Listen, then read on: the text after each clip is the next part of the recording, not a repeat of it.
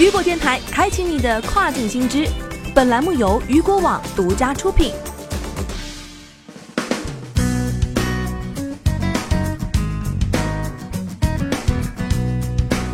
Hello，大家好，欢迎大家收听这个时段的跨境风云。这个时段，我们将带大家一起来了解到的是，eBay 的卖家须知，二零一九年的十月十五号前需更新这四大品类的商品详情信息。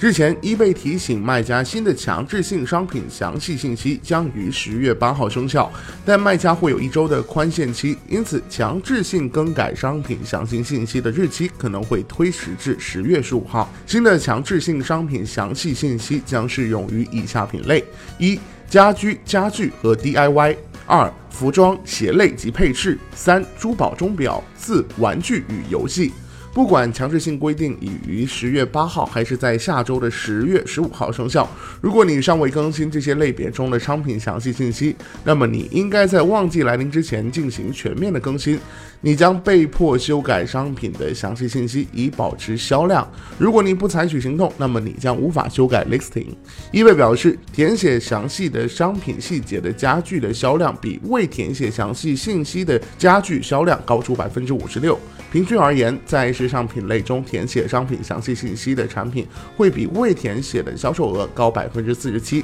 如果易贝不得不以一种令人信服的方式解释销售额的急剧增长，那么问题就来了。为什么你还没有完成这个商品的细节呢？同样值得一问的是，如果每个人都必须填写商品的细节，那么是否会让那些已经将其添加到 listing 的卖家失去优势？据了解，强制性要求卖家完上商品信息的商品类别可能会在不久的将来继续增长。eBay 预计到二零二零年还有更多类别需要遵循这一规定，就比如说电子、家庭和花园、服装、鞋子和配饰等品类。